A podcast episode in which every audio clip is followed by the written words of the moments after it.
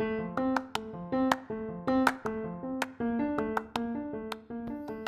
oi, pessoal! Esse aqui é o podcast Valendo com a Lívia e você está ouvindo a Lívia Beatriz. Hoje fizemos mais uma leitura do livro Bisco Roxo. Espero que vocês estejam gostando porque eu estou adorando. É, o episódio de hoje, inclusive, é um episódio muito legal. Chegamos a 53% do livro. É, Torço para que vocês continuem me acompanhando e aceito sugestões, comentários. De vez em quando recebo um e-mail, recebo uma mensagem nas minhas redes sociais e, nossa, vocês podem achar que é pouco, mas vocês não têm ideia de como eu fico feliz quando eu vejo alguém comentando alguma coisa. Inclusive, se tiver críticas, né, construtivas, é claro, eu também adoro receber, tá? A minha ideia é cada dia me aprimorando eu espero que eu já esteja cada dia melhor do que o episódio anterior. E é isso, é assim que é a vida. Obrigada, curtam o episódio de hoje. Beijinho.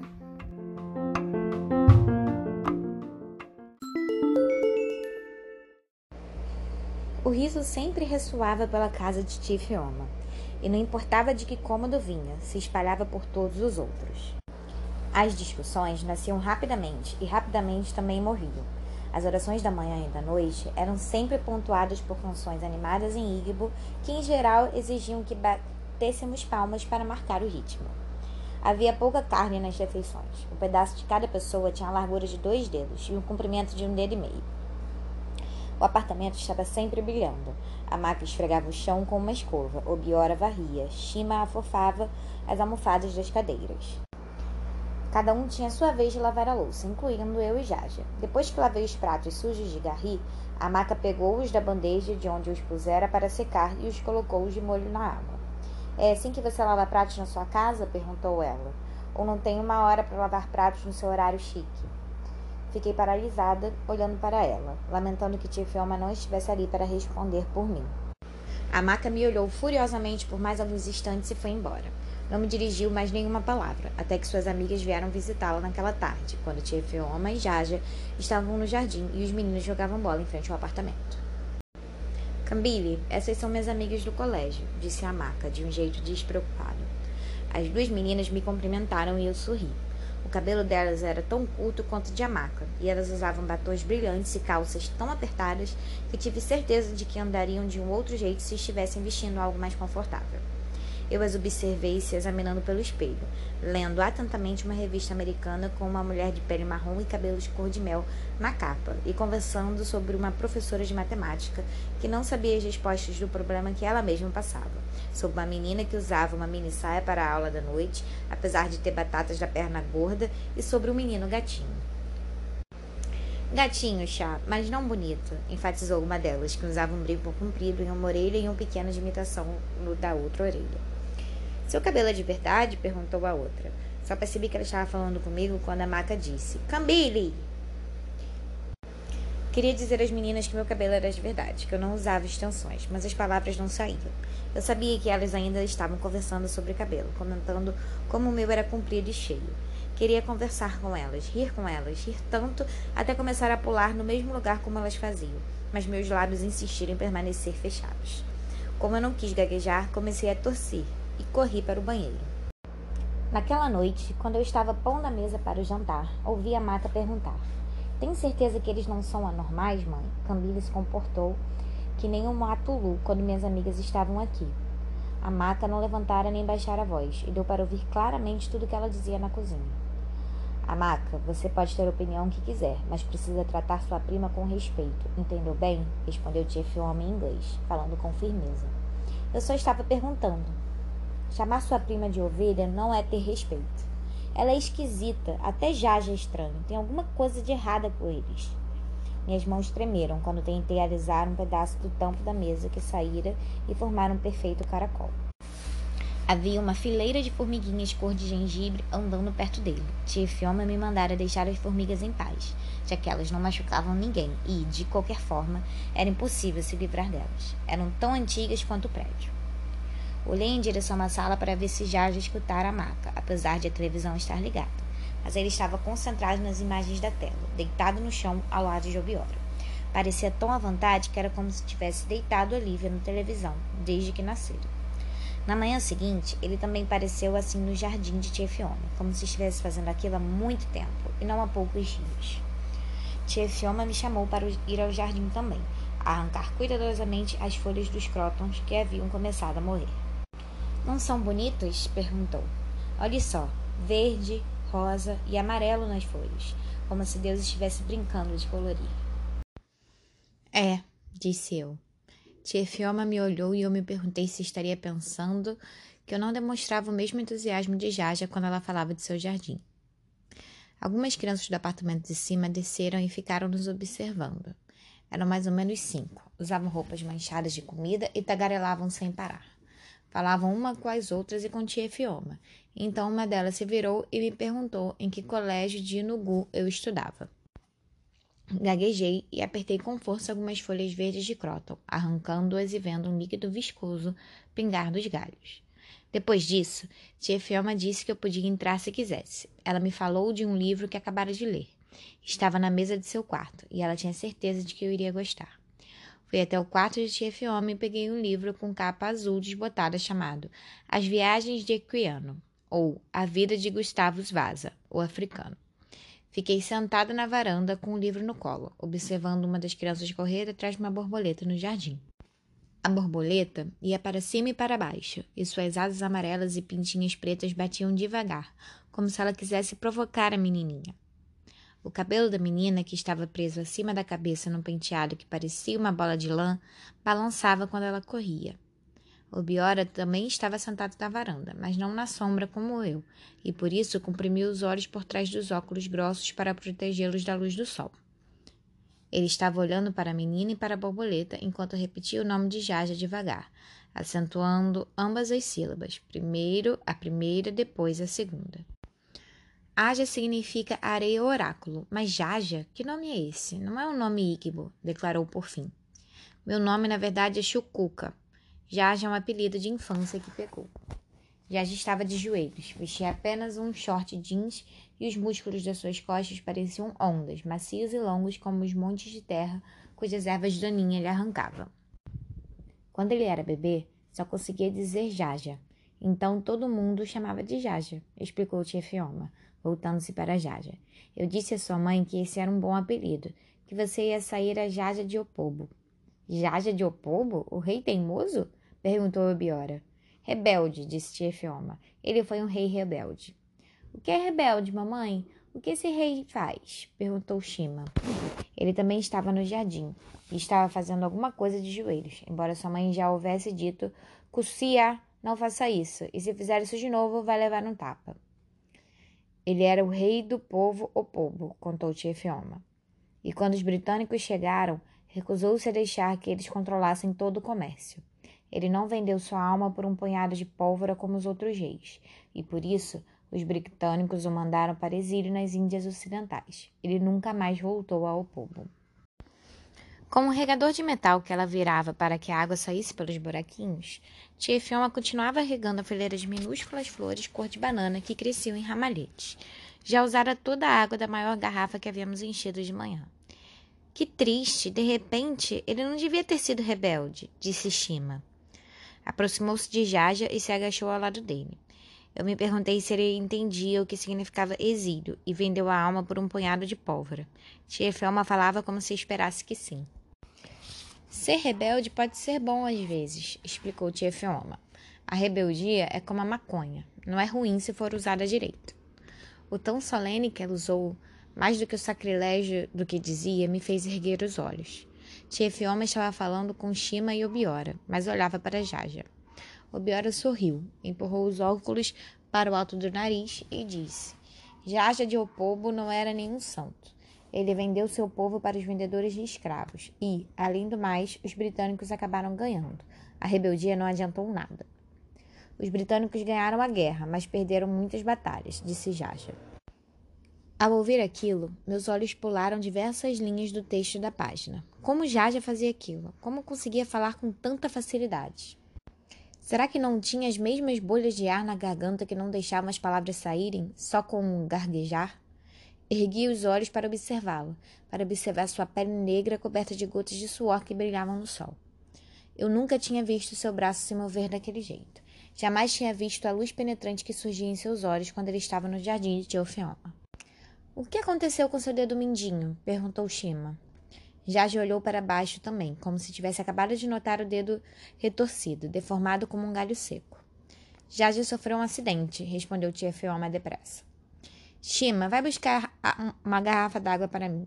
Ela já está quase vazia, então você vai conseguir carregar. Olhei para a tia Fioma e, quando ela me encarou, desviei o olhar. Ela sabia. Ela sabia o que havia acontecido com o dedo de Jaja.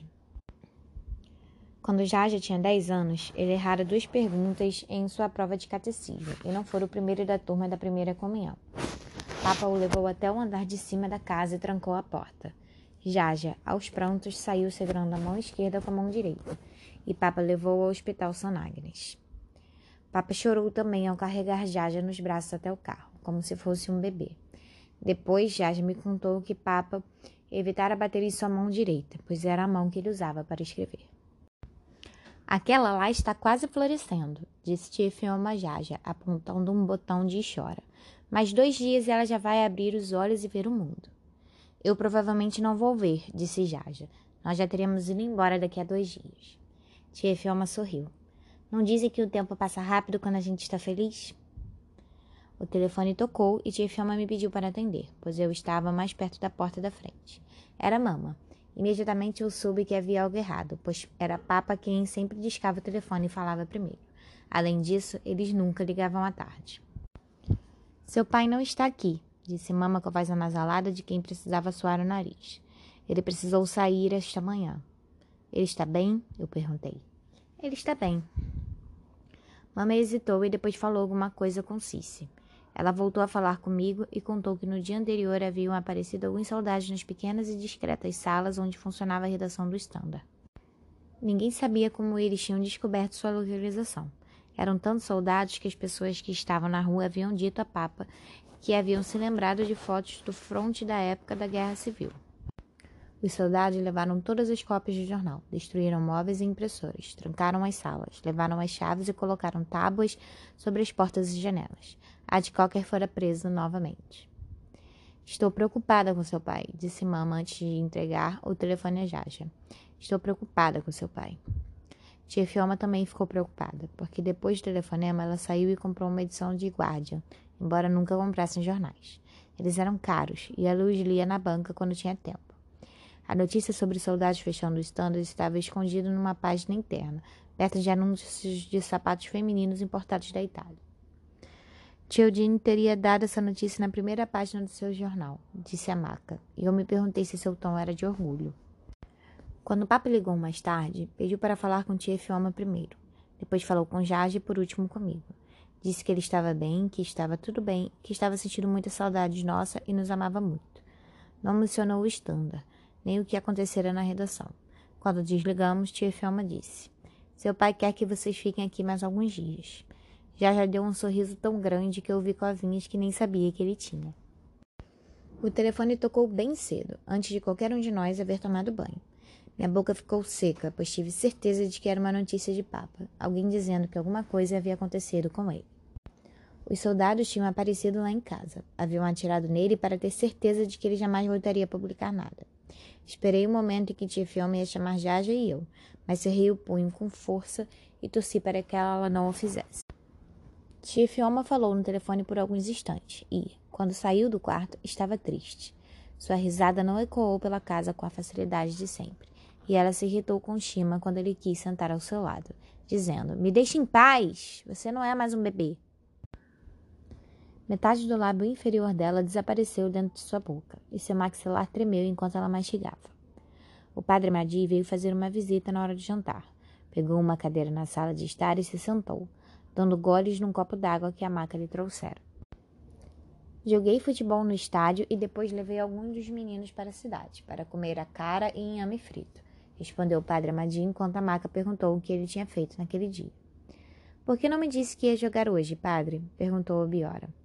Eu esqueci, me desculpe, mas passo aqui para pegar você e Jade no fim da semana que vem para nós jogarmos. A música de sua voz ficou mais grave enquanto ele pedia desculpas. Não consegui evitar de olhá-lo fixamente, pois sua voz me atraía como um imã, e também porque eu não sabia que padres podiam jogar futebol. Era uma atividade tão ímpia, tão ordinária. O padre Amadi me encarou do outro lado da mesa e eu desviei o olhar depressa. Quem sabe Cambiri não vem com a gente também, disse ele. Ouvir meu nome naquela voz, naquela melodia, me deixou tensa. Enchi a boca de comida para fazê-la acreditar que eu responderia algo se não tivesse de mastigar tanta coisa. A Maca costumava jogar conosco quando eu cheguei a Nusca, mas agora ela só quer saber de escutar música africana e de sonhar com sonhos irreais, disse o padre Amadi. Meus primos riram. A Maca foi quem riu mais alto, e Jaja deu um sorriso. Mas Chefioma não riu. Ela estava comendo aos bocadinhos. Seus olhos estavam diferentes. E Fioma, o que foi? perguntou o padre Amadi. Tia Fioma balançou a cabeça e suspirou, como se houvesse acabado de perceber que não estava sozinho. Recebi um telefonema de aba hoje. Meu pai está doente. Disseram que ele acordou mal três dias seguidos.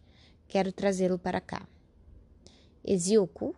Disse o padre Amadi com um senho franzido. Sim, é melhor você fazer isso. Papa no cu está doente? Perguntou a maca com a voz estridente. Mãe, quando foi que você soube? Hoje de manhã, a vizinha dele me ligou. É uma pessoa boa no Angbá. Precisou ir até Ukipo para achar um telefone. Você devia ter nos contado, gritou a maca. Ô Gine, não acabei de contar, disse tia Fioma, irritada. Quando podemos ir à aba, mãe? perguntou Biora calmamente, e naquele momento, assim como em muitos outros desde que havíamos chegado, ele me pareceu bem mais velho do que Jaja. Não tenho combustível suficiente no carro para ir nem a Ninth Mile. Eu não sei quando o combustível vai chegar. Não tenho dinheiro para ir de táxi. Se eu usar o transporte público, como vou trazer um velho doente comigo naquele ônibus entupido que a gente é obrigada a viajar com a cara no sovaco fedido dos outros? Disse tia Fioma, balançando a cabeça. Estou cansada, estou tão cansada. Nós temos uma reserva de combustível na paróquia para emergências, disse o padre Amadi, muito sério. Tenho certeza de que consigo alguns litros para você. Não fique assim. Tia Fioma assentiu e agradeceu ao Padre Madi, mas seu rosto não se iluminou, e mais tarde, quando rezamos o rosário, sua voz não demonstrou entusiasmo ao cantar. Eu me esforcei para refletir sobre os mistérios gozosos, mas fiquei me perguntando onde Papa Nuku ia dormir se ele viesse mesmo. Havia poucas opções no pequeno apartamento. A sala já estava cheia por causa dos meninos, e o quarto de tia Fioma servia de dispensa biblioteca e quarto de dormir para ela e para Shima. Teria de ser no outro quarto, que era de Amaka, e meu. Eu me perguntei se teria que confessar que tinha dormido no mesmo quarto de um pagão. Fiz uma pausa no meio da minha reflexão para rezar, pedindo que Papa jamais descobrisse que Papa no cu nos visitara e que eu dormira no mesmo quarto que ele. No final das cinco dezenas, antes de rezarmos a Salve Rainha, Tia Fioma rezou por Papa no cu Pediu que Deus tocasse Papa no cu e o curasse, como fizeram com a sogra do apóstolo Pedro. Pediu que a Virgem Maria rezasse por ele. Pediu que os anjos cuidassem dele. Meu amém veio um pouco atrasado, um pouco surpreso. Quando o Papa rezava por Papa no cu, ele pedia apenas para que Deus o convertesse e o salvasse das chamas do inferno. O padre Madi chegou bem cedo na manhã seguinte, parecendo ainda menos um padre do que antes, de bermuda caque que ia até abaixo dos joelhos.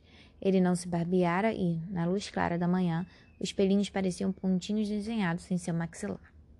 Estacionou o carro ao lado da caminhonete de Tifioma e pegou uma lata de gasolina e uma mangueira de jardim cortada que tinha apenas um quarto do tamanho original. Desde que eu suga a gasolina, Padre Magi, disse Obiora. Cuidado para não engolir, disse o padre. Obiora enfiou uma ponta da mangueira na lata e envolveu a outra com a boca. Observei suas bochechas inflando como um balão e murchando. Ele rapidamente tirou a mangueira da boca e enfiou no tanque da caminhonete. Estava tossindo e cuspindo. Engoliu muito? perguntou o padre Amadi, batendo nas costas de Obiora. Não, disse Obiora entre uma tosse e outra, orgulhoso. Muito bem. Imana, você sabe que sugar gasolina é uma habilidade necessária hoje em dia, disse o padre Amadi. Seu sorriso irônico não conseguiu compuscar sua pele lisa como argila. Tia Fioma saiu do apartamento usando um bubu preto simples. Não passara batom brilhante e seus lábios estavam ressecados. Ela abraçou o padre Amadi. Obrigada, padre. Posso levar você à aba esta tarde, depois do trabalho. Não, padre. Obrigada. Eu vou com o Biora. Tia Fioma partiu com o Biora no banco do passageiro e Padre Amadi foi embora logo depois. Shimá foi para o apartamento da vizinha de cima. A Maca entrou em seu quarto e colocou uma música tão alta que dava para ouvir na varanda. Agora eu sabia distinguir entre um músico culturalmente consciente do outro. Ouvia a diferença entre os tons puros de Onieka ou o poder dos metais de Fela, a sabedoria tranquilizante de Osadeb. já estava no jardim, com a tesoura de Jefioma, e eu sentei com um livro que já estava quase acabando de ler, e fiquei observando. Ele segurava a tesoura com ambas as mãos acima da cabeça, e ia cortando e cortando. Você acha que a gente é anormal? Perguntei no sussurro. Gine? A maca disse que a gente é anormal. Já olhou para mim e depois para as garagens que havia em frente ao jardim. O que anormal significa? perguntou ele. Era uma pergunta que não precisava nem queria uma resposta. Já já voltou a podar as plantas. Tia Fioma regressou à tarde, quando o zumbido de uma abelha no jardim estava quase me fazendo adormecer. O Bior ajudou o Papa no cu a sair do carro, e ele foi se apoiando no, no neto até entrar no apartamento. A maca veio correndo e apertou a lateral do seu corpo de leve contra o de Papa no cu. Os olhos dele estavam semicerrados. Suas pálpebras pareciam ter pesos amarrados, mas ele sorriu e disse algo que fez a maca rir. Papa no cu, no, cumprimentei eu. Cambile, respondeu ele com voz fraca. Tia Fioma quis que Papa no cu se deitasse na cama de Amaca, mas ele disse que preferia o chão. A cama tinha molas demais. Obiora e Jaja colocaram um lençol sobre o colchão extra e o estenderam no chão, e Tifioma ajudou Papanuku a se deitar nele. Seus olhos se fecharam quase imediatamente, embora a pálpebra do olho, que estava perdendo a visão, tenha permanecido meio aberta, como se ele estivesse espiando todos nós lá da terra do sono dos doentes. Papanuku parecia mais alto quando estava deitado, ocupando toda a extensão do colchão, e me lembrei dele contando que só precisava esticar o braço para colher e quicos das árvores quando era jovem. A única árvore de estico que eu já vira era enorme, com galhos que batiam no telhado de uma casa de dois andares. Mesmo assim, acreditei em Papo no Cu. Acreditei que ele apenas erguia as mãos para tirar esticos negros dos galhos. Vou fazer ofnasa para o jantar. Papa no cu gosta, disse a maca. Eu espero que ele coma. Chinelu disse que ele mal tem conseguido beber água nos últimos dias. Tia Fiona observava Papa no cu. Ela se inclinou e deu um peteleco leve nos enormes calos brancos dos pés dele. Suas solas eram cortadas por linhas estreitas, que pareciam rachaduras de parede. Você vai levá-lo ao centro médico hoje ou amanhã, mãe? perguntou a maca. Esqueceu, Imazuri, que os médicos entraram em greve logo antes do Natal? Mas eu liguei para o doutor antes de sair e ele disse que vai passar aqui esta noite. O doutor morava na Avenida Margaret Cartwright também, mais para baixo, numa das casas de dois andares com as placas que diziam cuidado com o cão e com enormes gramados. Ele era diretor do centro médico, disse a maca para mim e para Jaja enquanto observávamos sair de seu Peugeot 504 horas depois.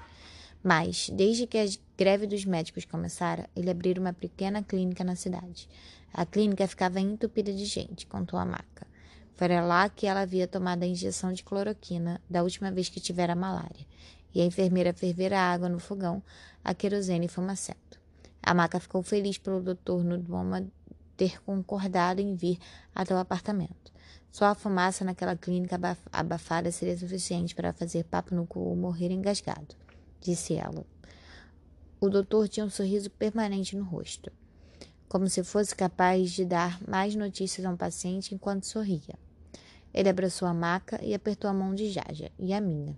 A maca levou até seu quarto para que ele examinasse Papa no cu. Papa no cu está muito magrinho agora, disse Jaja. Estávamos sentados um ao lado do outro na varanda. O sol se pusera e uma leve brisa soprava. Muitas crianças do prédio jogavam futebol no quintal. Um adulto gritou de um dos apartamentos lá de cima: Nia, nia! Se vocês, moleques, fizerem manchas na parede da garagem com essa bola, eu vou cortar a orelha de vocês. As crianças riam quando a bola batia nas paredes da garagem. Ela estava coberta de poeira e deixava marcas redondas e marrons na pintura. Você acha que Papa vai descobrir? O quê? Eu apertei os dedos das mãos com força. Como era possível que já já não soubesse do que eu estivesse, do que eu estava falando? Que Papa no cu está aqui com a gente, na mesma casa. Eu não sei.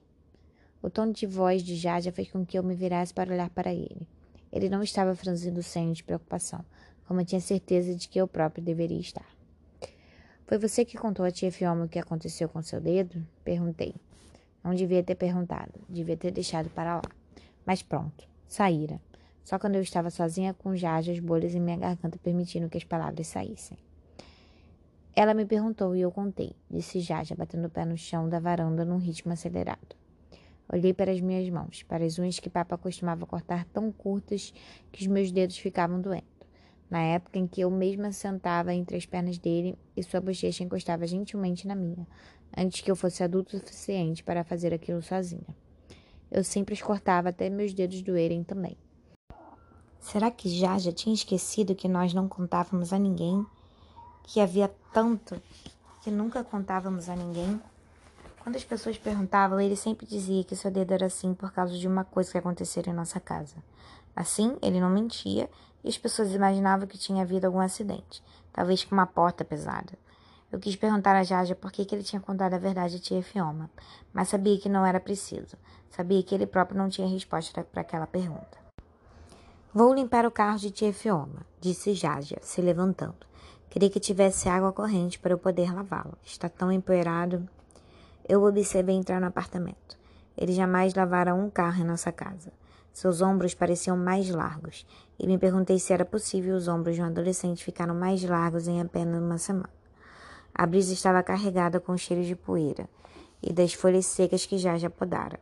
O aroma das especiarias que a Marca usara no off na sala vinha da cozinha e fazia cócegas em meu nariz.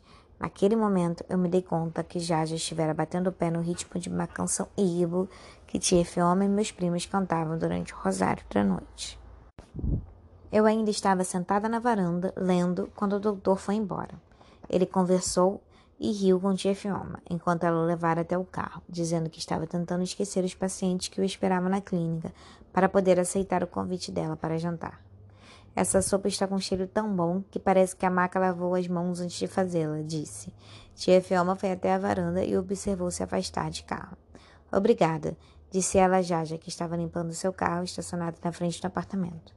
Eu jamais ouvira Jaja de Na, meu pai. Era assim que ela chamava os filhos às vezes. Jaja veio para a varanda também. Não foi nada, tia, disse ele, erguendo os ombros como se alguém estivesse orgulhoso em vestir roupas que não eram do seu tamanho. O que o médico disse? Ele quer que seu papa no cu faça alguns exames. Vou levá-lo ao centro médico amanhã. Pelo menos os laboratórios ainda estão abertos.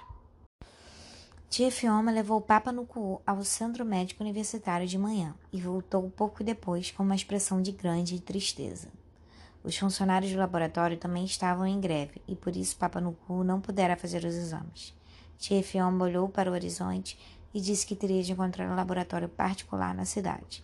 E, falando mais alto, contou que os laboratórios particulares haviam aumentado tanto seus preços que um mero exame de febre tifoide custava mais do que o remédio. Ela teria de perguntar ao doutor se Papa no cu realmente precisava de todos aqueles exames. No centro médico não teria precisado pagar nenhum cubo. Pelo menos ser professor ainda tinha essa vantagem. Tia Fioma deixou o Papa no cu descansando e foi comprar remédio que o doutor passara, com rugas de preocupação cavadas na testa.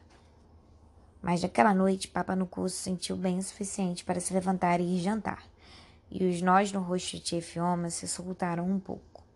Comemos ofessava, que sobrara, e garri, que fora pilado por Obiora até ficar macio e grudento. Não é certo comer garri de noite, disse a maca. Mas ela não fez uma careta ao reclamar, como sempre fazia. Em vez disso, tinha no rosto aquele sorriso fresco que mostrava o buraco entre seus dentes, o sorriso que sempre parecia ter quando Papa no cu estava por perto. Ele pesa no estômago quando a gente o come à noite, continuou a maca. Papa no cu riu. O que nossos ancestrais comiam à noite em sua época, Gibu? perguntou ele. Mandioca pura. Carri é para a gente moderna. Não tem nem mesmo gosto de mandioca pura. Mesmo assim, você precisa comer o seu inteirinho, Nani. Tia Fioma pegou um pedaço de garri de papa no cu. Fez um buraco nele com um dos dedos e enfiou um comprimido branco e moldou o pedaço com os dedos, transformando numa bolinha macia. Ela colocou a bolinha no prato de papa no cu e depois repetiu o processo com mais quatro remédios. Ele não toma remédio se eu não fizer isso, disse Tia Fioma em inglês. Diz que os remédios são amargos, mas vocês deviam provar as nozes de cola que ele mastiga todo alegre. Elas têm gosto de Billy. Meus primos riram. A moral, assim como o gosto, é relativa, disse Obiora. Ei, o que está falando de mim, Gibu? perguntou Papa no cu. Nani, quero ver o senhor recolhendo o remédio. Papa no cu pegou obedientemente cada bolinha, molhou-a na sopa e engoliu. Quando as cinco haviam desaparecido, tia Fioma pediu que ele bebesse um pouco de água, para que os remédios dissolvessem e ajudassem o corpo dele a se curar. Papa no cu tomou um gole de água e colocou o copo na mesa. Quando você fica velho, passa a ser tratado como uma criança, murmurou. Naquele momento, a TV fez o som arranhado de areia sendo derramada no papel, e todas as luzes se apagaram. Um cobertor de escuridão pousou sobre a sala. Ei! gemeu a maca. Esse não é um bom dia para a companhia elétrica roubar nossa luz. Eu queria ver um programa de televisão. O Biora se moveu na escuridão, até o canto onde ficavam duas lâmpadas de querosene, e acendeu-as.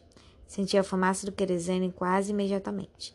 Ela fez meus olhos lacrimejarem e minha garganta arranhar. Papa no cu? Conte uma história então. Como faz quando estamos em aba? pediu a Biora. Afinal de contas, elas são bem melhores do que os programas de televisão. O Dima, mas antes vocês precisam me contar como aquela gente que apareceram na televisão faz para entrar lá. Meus primos riram. Papa no cu sempre dizia aquilo para fazê-los rir. Deduzi isso pelo jeito como eles começaram a rir antes mesmo que ele terminasse a frase. Conte a história que explica por que o jabuti tem um casco partido, disse Shimá com sua vozinha. O que eu gostaria de saber é por que o jabuti aparece tanto nas lendas do nosso povo, disse Obiora em inglês. Conte a história que explica por que o jabuti tem casco partido, repetiu Shimá. Papa no cu limpou a garganta.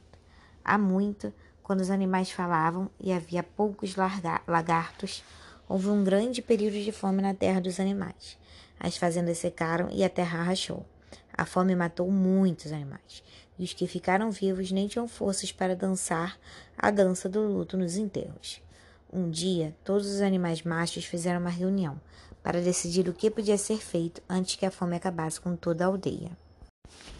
Todos foram cabaleando para a reunião, esquálidos e fracos. Até o rugido do leão mais parecia um barulhinho de um camundongo. O jabuti mal conseguia carregar o próprio casco. Só o cão, que estava com cara boa. Seu pelo brilhava saudavelmente, e não dava para ver os ossos sobre a pele, pois havia bastante gordura em volta deles. Todos os animais perguntaram ao cão como ele conseguia ficar tão bem no meio de toda aquela fome. Eu venho comendo fezes, como sempre faço, respondeu o cão.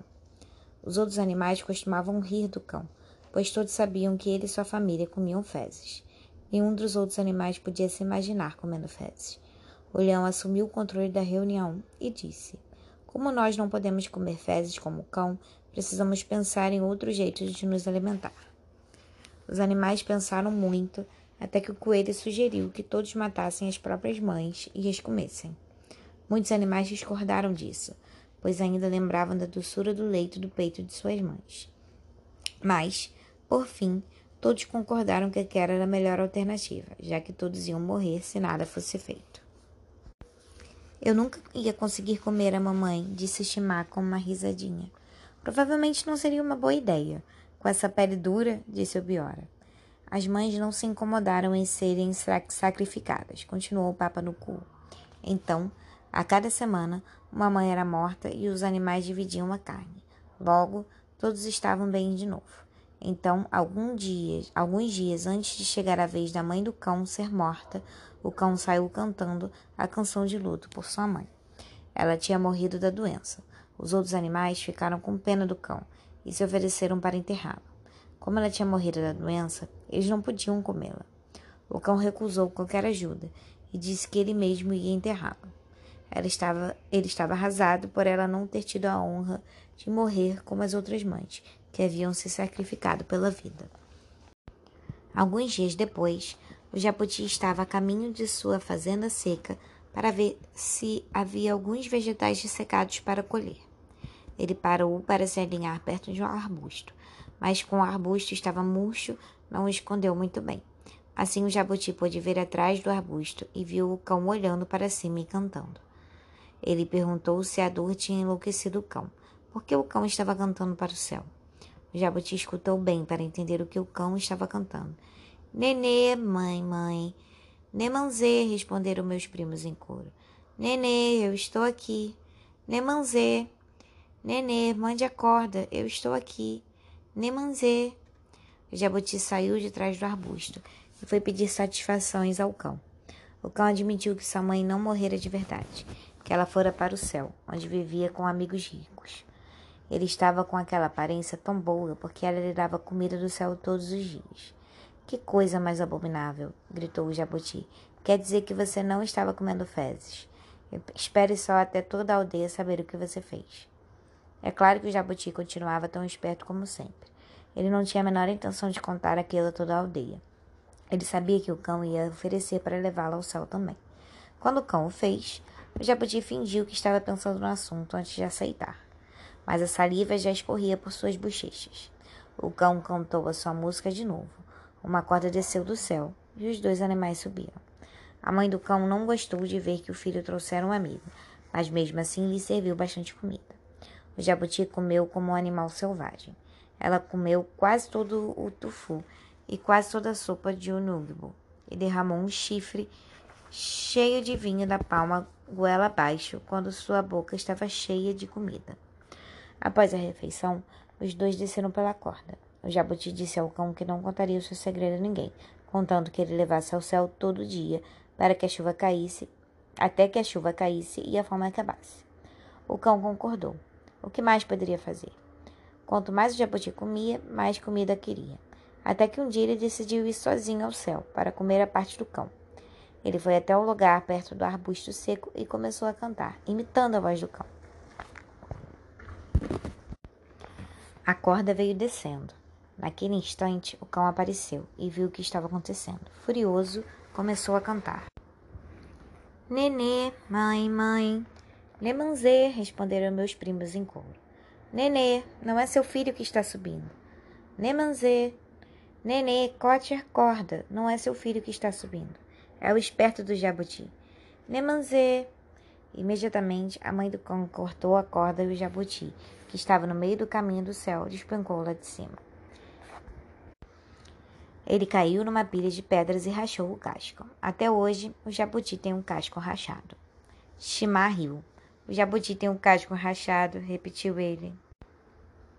Você não se pergunta por que só a mãe do cão conseguiu subir no céu? perguntou Biora em inglês.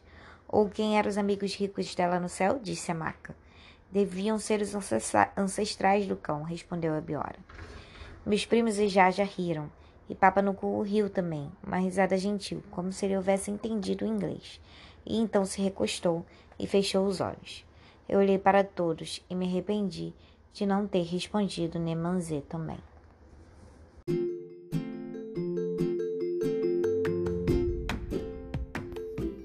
É isso aí, pessoal. Hoje tivemos mais uma leitura do livro Bispo Roxo, já passamos da metade do livro e eu espero que vocês estejam gostando e continuem me acompanhando. Um beijo, tchau, tchau!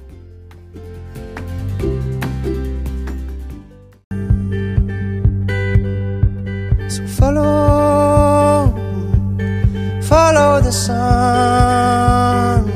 and which way the wind blows when this day is done.